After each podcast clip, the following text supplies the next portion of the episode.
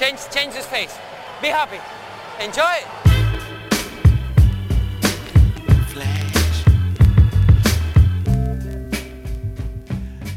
Está começando mais um episódio do podcast Dentro do Garrafão, podcast no qual a gente fala sobre tudo que está rolando no universo da NBA. Meu nome é Matheus Manes e junto comigo está Lucas Patti. Fala aí, Matheus, tranquilo?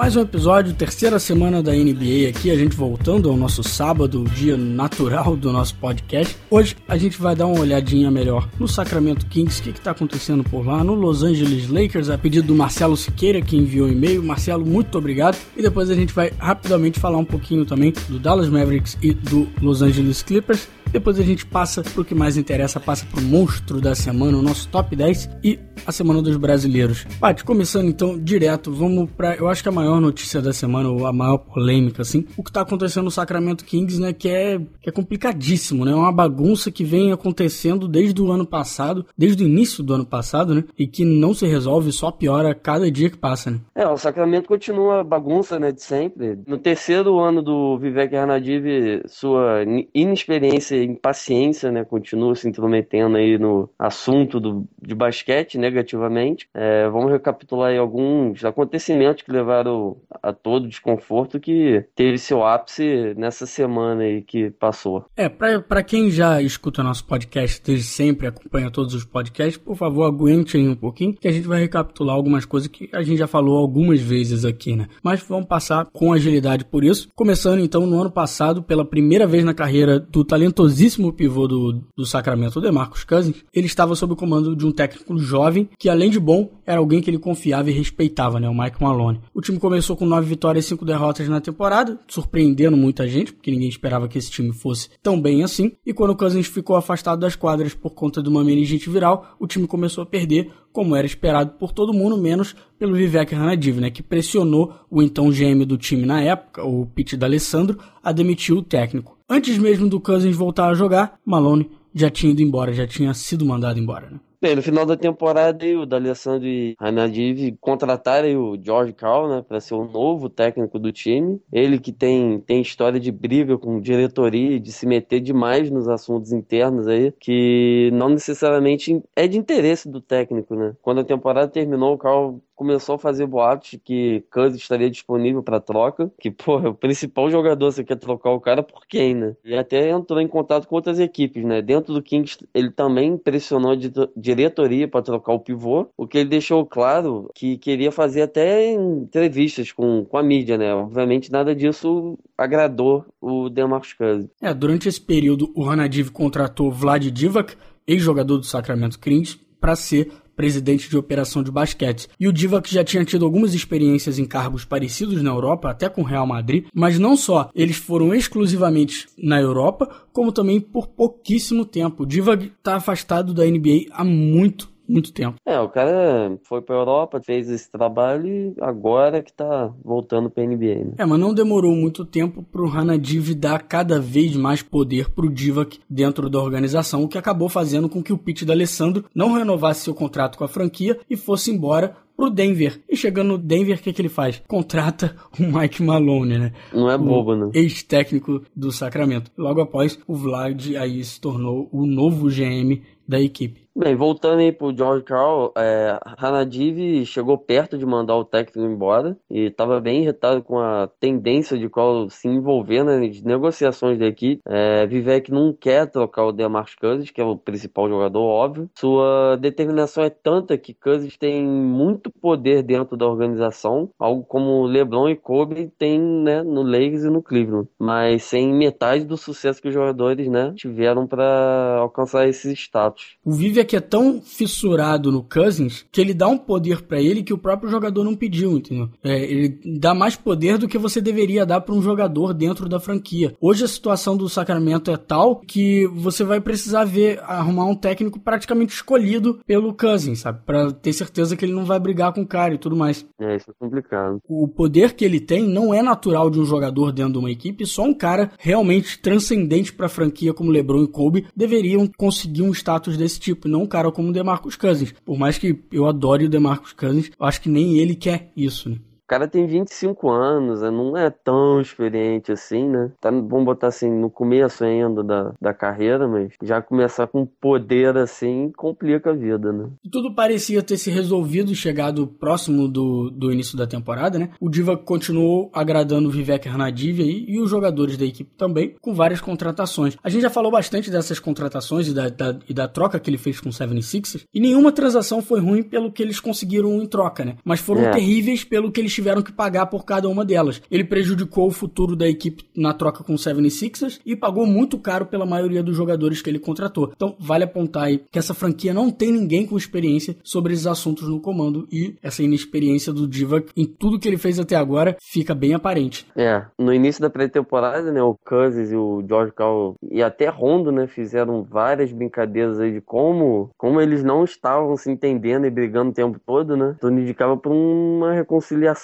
mas, né, vai saber. Pulando aí para segunda-feira dessa semana, eles estão em Sacramento para jogar contra o San Antonio. Cousins está retornando à equipe após perder quatro jogos no Kings na temporada com aspirações a alcançar playoffs, né? Começou com um ano com uma vitória e seis derrotas, né? E aí nessa segunda-feira contra o San Antonio, Cousins termina com 21 pontos e 12 rebotes, arremessando mal, e o Rondo joga aí os 48 minutos da partida Caramba. sem sentar um segundinho e termina com 8 pontos, 9 perdas de bola e 12 assistências. O Sacramento Kings levou uma surra de Kawhi Leonard de companhia. É, né? Bem, lá no vestiário, o Cousins perde a linha com o George Carl, né? grita na sua cara, xinga o técnico na, na frente de todo mundo, perdendo a cabeça completamente. Ele pediu até desculpas depois, mas claro que a situação não vai se reparar tão facilmente assim, né? É, o George Carl, inclusive, foi atrás do Vlad Divac, falou com o Vlad Divac para pedir uma suspensão do Cousins por dois jogos aí, por seu comportamento. Só que o Divac simplesmente disse que, ó, você não tem autoridade para isso e o Cousins fica impune. É, aí como é que você, você perde o poder todinho, né? Então, obviamente, você vê que, cara... O cara que manda. No prestígio da, da, da diretoria, né? O Cousins está muito acima do Carl. E o Carl já arrumou tanta confusão que ele já não tem nem mais o controle dos seus jogadores, ele não tem mais o respeito da diretoria, que olha para os jogadores primeiro. Então, a situação tá horrível lá. Bem, no dia seguinte, né, na terça, os jogadores se juntam, né, para uma reunião entre eles. Não saíram muitas informações sobre o que foi falado nessa reunião, mas de acordo com Jason McIntyre, do The Big Lead, Ben McLemore foi um dos jogadores que mais falou, reclamou da situação atual, né? Claro, ninguém quer ficar perdendo. Ele disse que não sabe qual o seu papel dentro da equipe e está infeliz com a inconsistência de seus minutos. Mora joga muito, pouco, nem não sabe. Ele foi titular em todos os jogos do ano passado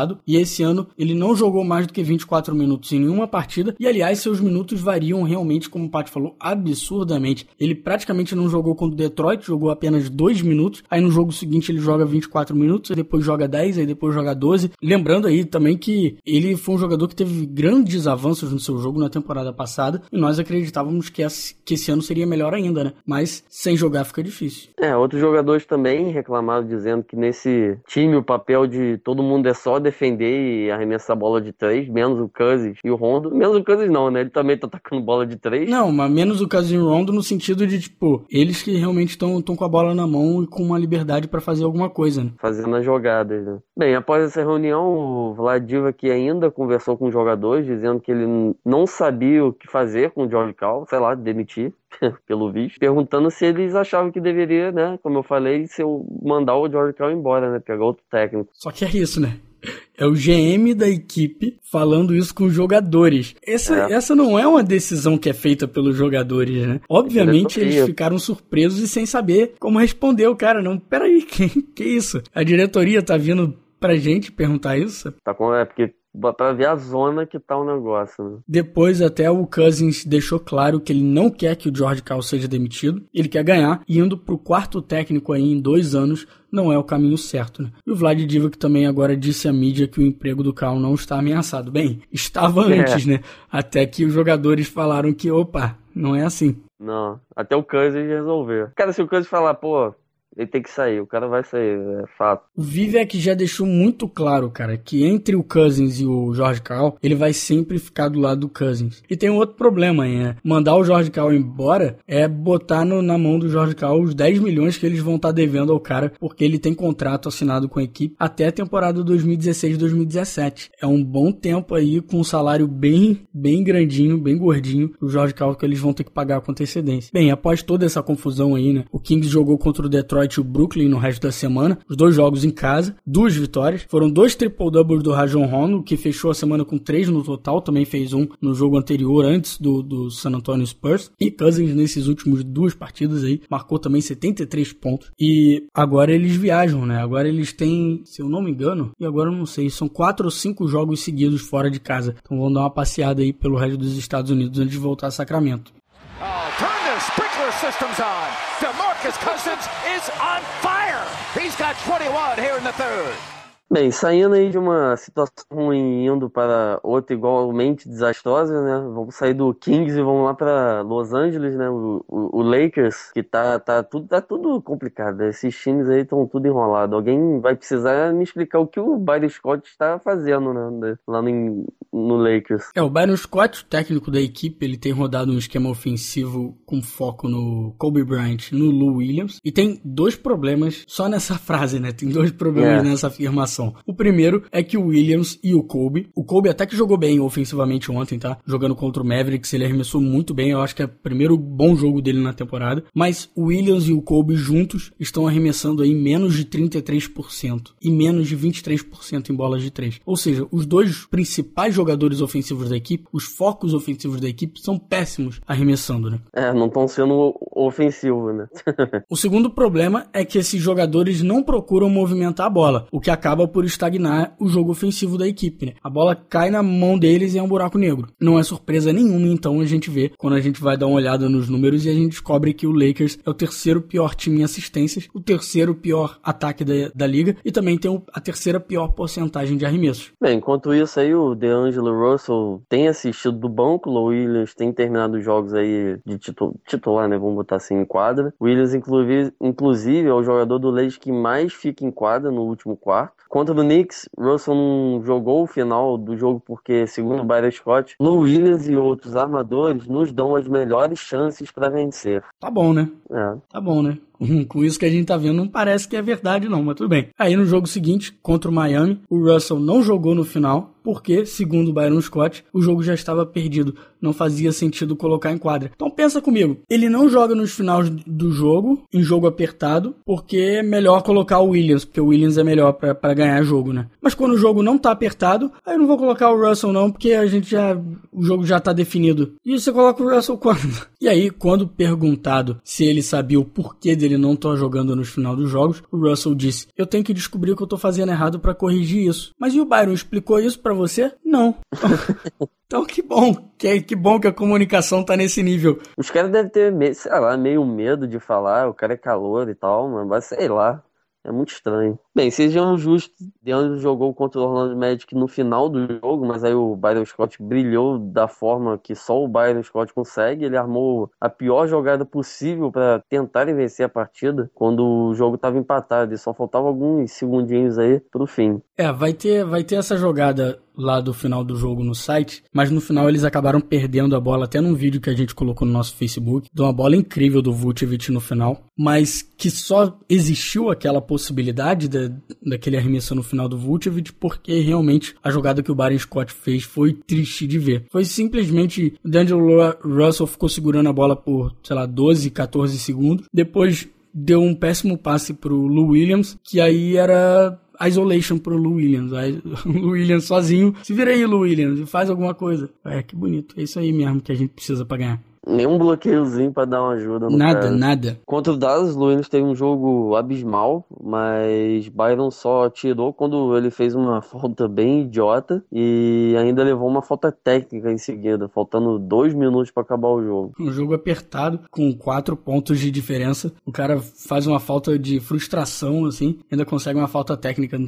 seguida, né? Na reclamação da outra falta. E aí dá um arremessinho. De graça, né? E aí finalmente o jogo foi fechado então pelo Clarkson ao lado do DeAngelo Russell. Só que o Byron Scott vai Byron Scottizar a parada, né? Óbvio. Mais uma jogada fantástica no finalzinho do jogo, com, com a chance de diminuir a, a diferença, dá a bola pro Kobe e Kobe se vira no perímetro contra o Wesley Matthews. Não é nenhuma jogada para dar a bola pro Kobe. É simplesmente saída de bola pro Kobe e Kobe se vira aí da linha de três com o Wesley Matthews na sua cara. E não precisa lembrar que o Wesley Matthews deve ser o melhor defensor de perímetro do Dallas, né? Não foi um trabalho muito fácil. Sabe qual é o problema? O Byron Scott é o maior fã do Kobe Bryant do mundo. Para ele, Kobe Bryant é Deus. Uhum. Bem, tudo isso sem falar em outras decisões que são impossíveis de entender, né? Como colocar o Brandon Bass e o Ryan Kelly para fazer dupla de pivô no, em quadra. Esses dois juntos participam de duas das quatro principais combinações de jogadores em quadra utilizadas pelo Lakers na temporada. Eles chegaram a sofrer 24 pontos a mais do que marcavam. Essa é a pior marca de, da equipe em combinações de, que jogam pelo menos 10 minutos aí juntas. Vai entender. Né?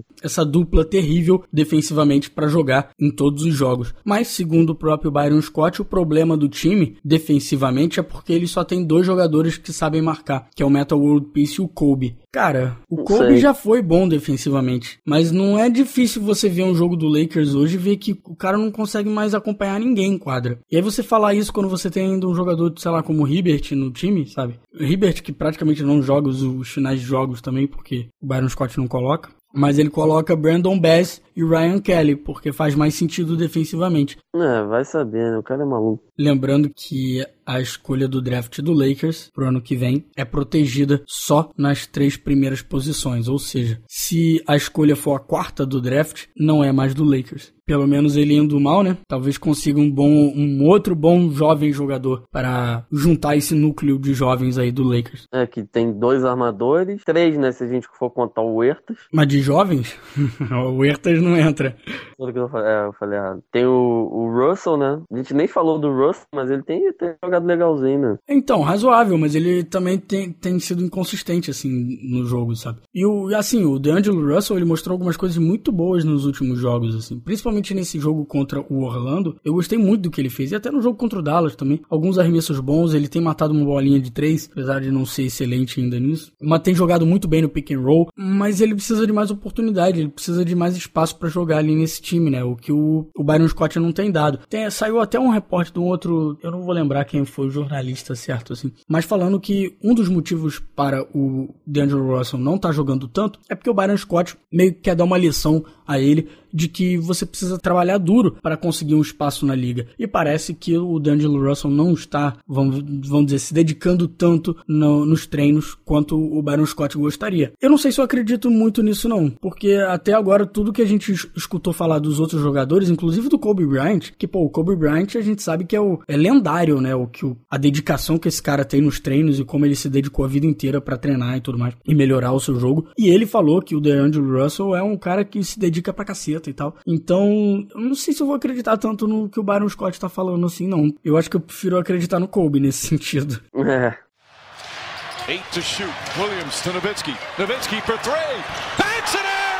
Dirk Nowitzki from Bem, vamos falar aí de algumas outras notícias que teve, né? O DeAndre Jordan foi para Dallas pela primeira vez desde dar para trás na conversa do de contrato, né, com o Mavericks, ele quase assinou lá, e ele devidamente foi vaiado pela torcida do e tanto o Chandler Parsons quanto o Mike, Mark Cuban tiveram muito a falar sobre esse reencontro, né? E o Mavericks terminou essa partida com vingança feita, né? E o, com Nowitzki liderando o jogo aí com 31 pontos, 11 rebotes. É, Novichki tacou de três várias vezes marcado e ainda meteu bola. O Mavis tem surpreendido não só com a temporada espetacular do Dick Novichki, né? Mas também com o Matthews. Raríssimo alguém voltar de uma lesão como aquele teve, jogado no alto nível, né? Ainda não é o mesmo que o ano passado em Portland, claro. Mas nessa temporada mesmo contra o Clippers não só defendeu muito bem, mas marcou aí 25 pontos em três arremessos, que foram cruciais aí para o time no final. É, ele arremessou muito bem nesse jogo. Nos outros jogos ele ainda, ele ainda tem sido bem inconsistente. Esse foi realmente o único bom jogo dele na temporada, mas pelo menos ele tem mostrado que o arremesso não lhe falta e que ele pode ainda defender bem. E esperamos que com o tempo ele possa recuperar um pouco mais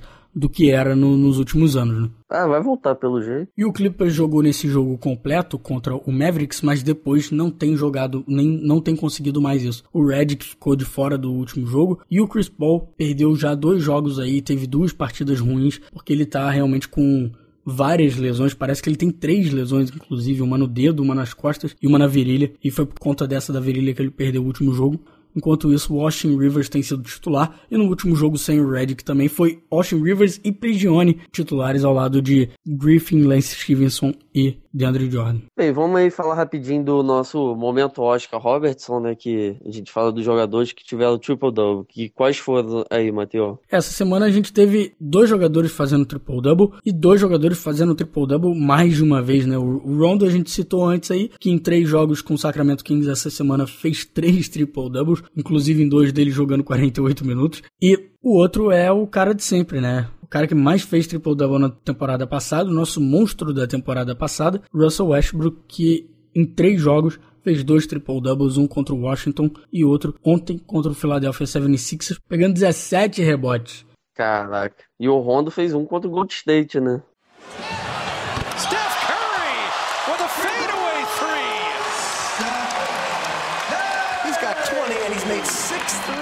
Passando então para a última parte do nosso podcast, na hora que a gente fala daquele, daquelas atuações brilhantes durante a semana, vamos falar do nosso monstro da semana, além do top 10 também, aqueles jogadores que ao longo do, desse período têm ajudado sua equipe a vencer, têm postado números incríveis, mas o que interessa aqui, Paty, quem é o monstro da terceira semana do Dentro do Garrafão? Bem, o monstro dessa semana acho que é. Destruiu, né? Todos os jogos que ele participou, que é o Stephen Curry. Podia ser outro cara, né? O cara, a temporada tá mais bizarra. De novo, hein? Paty, depois eu vou precisar procurar isso com calma. Mas eu queria ver quanto tempo levou um jogador para conseguir três monstros da semana na temporada passada. E o Curry já conseguiu três nessa, nas três, três primeiras semanas. semanas. Acho que, acho que ninguém. Esse, Não, ano. ninguém fez isso. Ano passado ninguém fez isso, não. Você quer saber quem chegou a três, né? É, Eu acho que o Russell Westbrook ganhou com quatro ou cinco. É, mas acho que ele chegou a fazer duas seguidas, assim. Aquela, aquele período bizarro. Mas ninguém fez três seguidas. Não, não. Isso E não, eu acho que o Curry no ano passado ele fez três no total. Então ele já igualou o ano passado dele em Monstros da Semana. Tá demais. Essa semana aí que ele fez 30 pontos, quase 6 rebotes, 5 assistências, 3 roubos de bola, mas aí arremessando 42% de 3, sendo que aí a média dele de arremesso de bola de 3 é, é 11 por jogo, fazendo quase 5, né?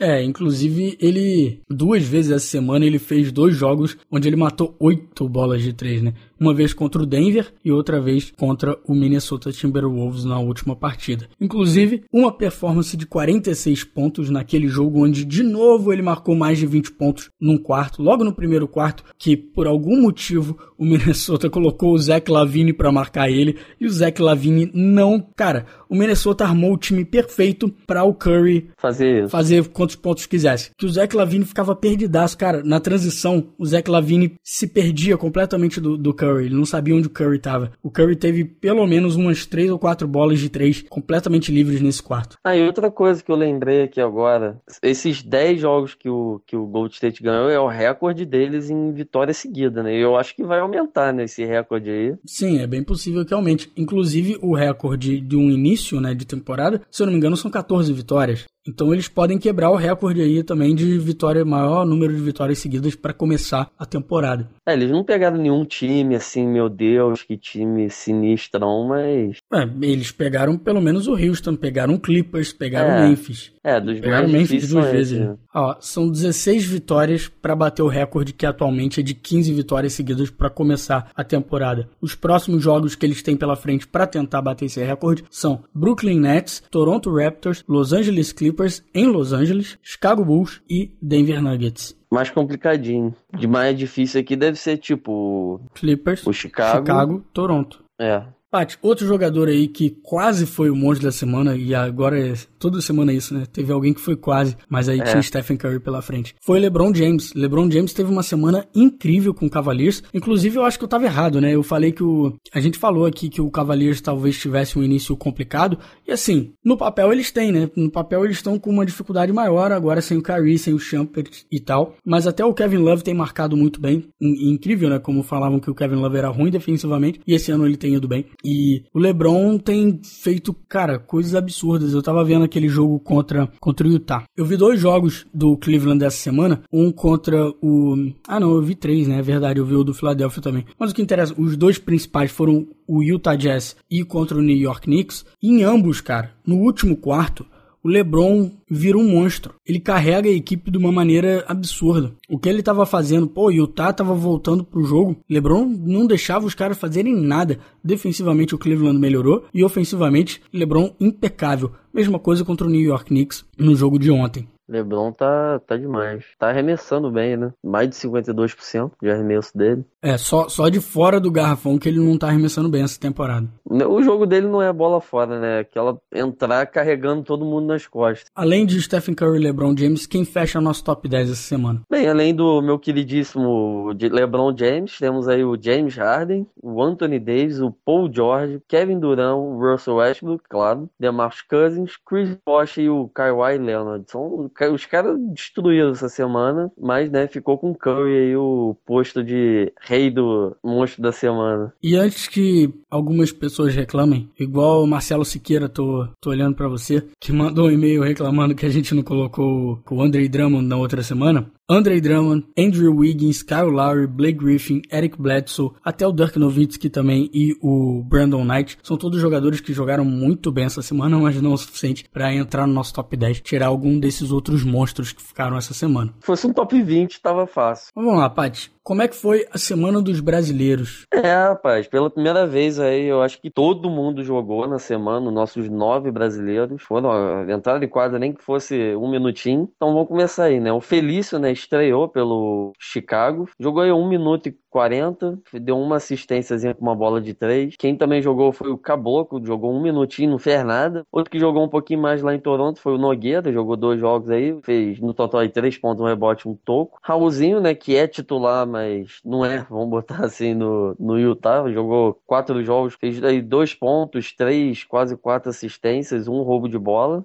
E tivemos o Huertas também aí no Lakers, jogou dois jogos, marcou 3,5 pontos, 4,5 assistências, até deu bastante assistência, que é o principal dele, né? Mas aí dando 2,5 turnovers, né? E essa semana aí, né, teve aquela sequência bizarra no, jogo, né, Matheus? Em que ele tomou um toco, aí ele ainda pegou o rebote, tentou uma cesta de costas, aí depois um, um jornalista criticou ele, falando que aqui na, na Europa, não sei o que. Aí ele falou, eu tô pouco me me fu, né, do que você pensa, não sou eu que estou frustrado aí na frente do computador 24 horas por dia sonhando em, em ter outro emprego.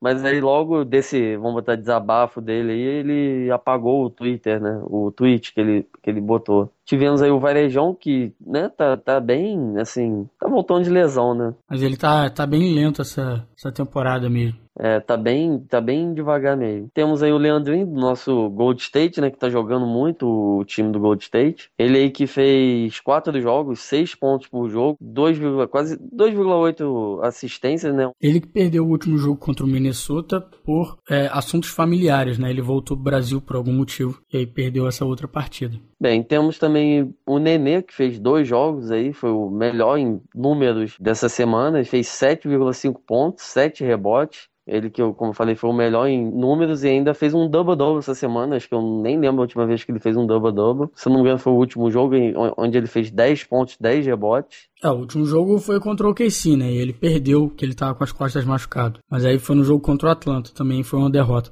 O Washington perdeu os últimos três jogos aí. Inclusive tinha começado bem, né? Mas agora é. já tá no negativo aí, com quatro derrotas e apenas três vitórias. Bem, por último aí, temos o nosso Thiago Splitter com cinco pontos, três rebotes. Ele tem jogado pouquinho, né? Porque também a dupla titular, que é o Millsap e o, o Hofford, estão jogando demais e fica difícil para ele, né? Entrar em quadra aí. Mas quando entra, faz o que dá. Vamos ver se semana que vem a coisa melhora. Então, antes de terminar esse episódio de hoje, queria agradecer aqui o Wilson e o Paulo OKC elogiando o nosso podcast lá nos comentários do site. Muito obrigado, galera. E também Marcelo Siqueira aí pelo e-mail. Ele também pediu pra gente falar um pouco mais do Lakers, então espero que você esteja satisfeito, Marcelo. E pode mandar o seu próximo e-mail também reclamando de quem que ficou de fora do top 10 dessa semana. Quem quiser pedir pra gente falar de um time, obviamente não dá para falar de todos os times aqui, como a gente viu hoje, mas pode mandar um e-mail em contato arroba dentro do garrafão.com.br ou deixar um comentário no dentro do garrafão.com.br e a gente fala sobre o time que você tá mais interessado aqui também. E para quem não viu ainda, tem novidade lá no site. A gente tá colocando bem destacado na frente do, do site nosso monstro do mês. Então, reunindo os monstros da semana a gente chegou à conclusão de quem foi o monstro daquele mês e abrindo esse, esse período inicial da temporada, Stephen, Stephen Curry, né? É, Stephen Curry. Você só vai mudar os números. É, é possível que esse mês seja ele de novo. Mas vamos ver. Início do mês, ainda tem metade do mês aí pra frente. Vamos ver se alguém consegue destronar o Stephen Curry lá da, da nossa entrada do site. Show, galera. Até o próximo episódio. Falou. Maybe this thing's fiendish, the fiends will fly. I'm a genius, my jeans are shot at heat rock, huh? Mama raised me well, but see pops at three o'clock. He locked the freeze box and turned on CL Smooth and Pete Rock and put it on repeat while I walk for three blocks. Same three blocks I beat for 10 years. Attempting to shift my speed to fifth gear. My career is close, it's what I fear the most. Will I hear my own folks when they clear the smoke? I feel fearless, but feel the pulse of hip hop. My nature is treacherous, toxic, Vin Rock, huh? I've been plotting this scheme and scheming. Watch, I got a mean crossover with arena shot. Live this way, morning, night, and day. Maybe Cause I'm a.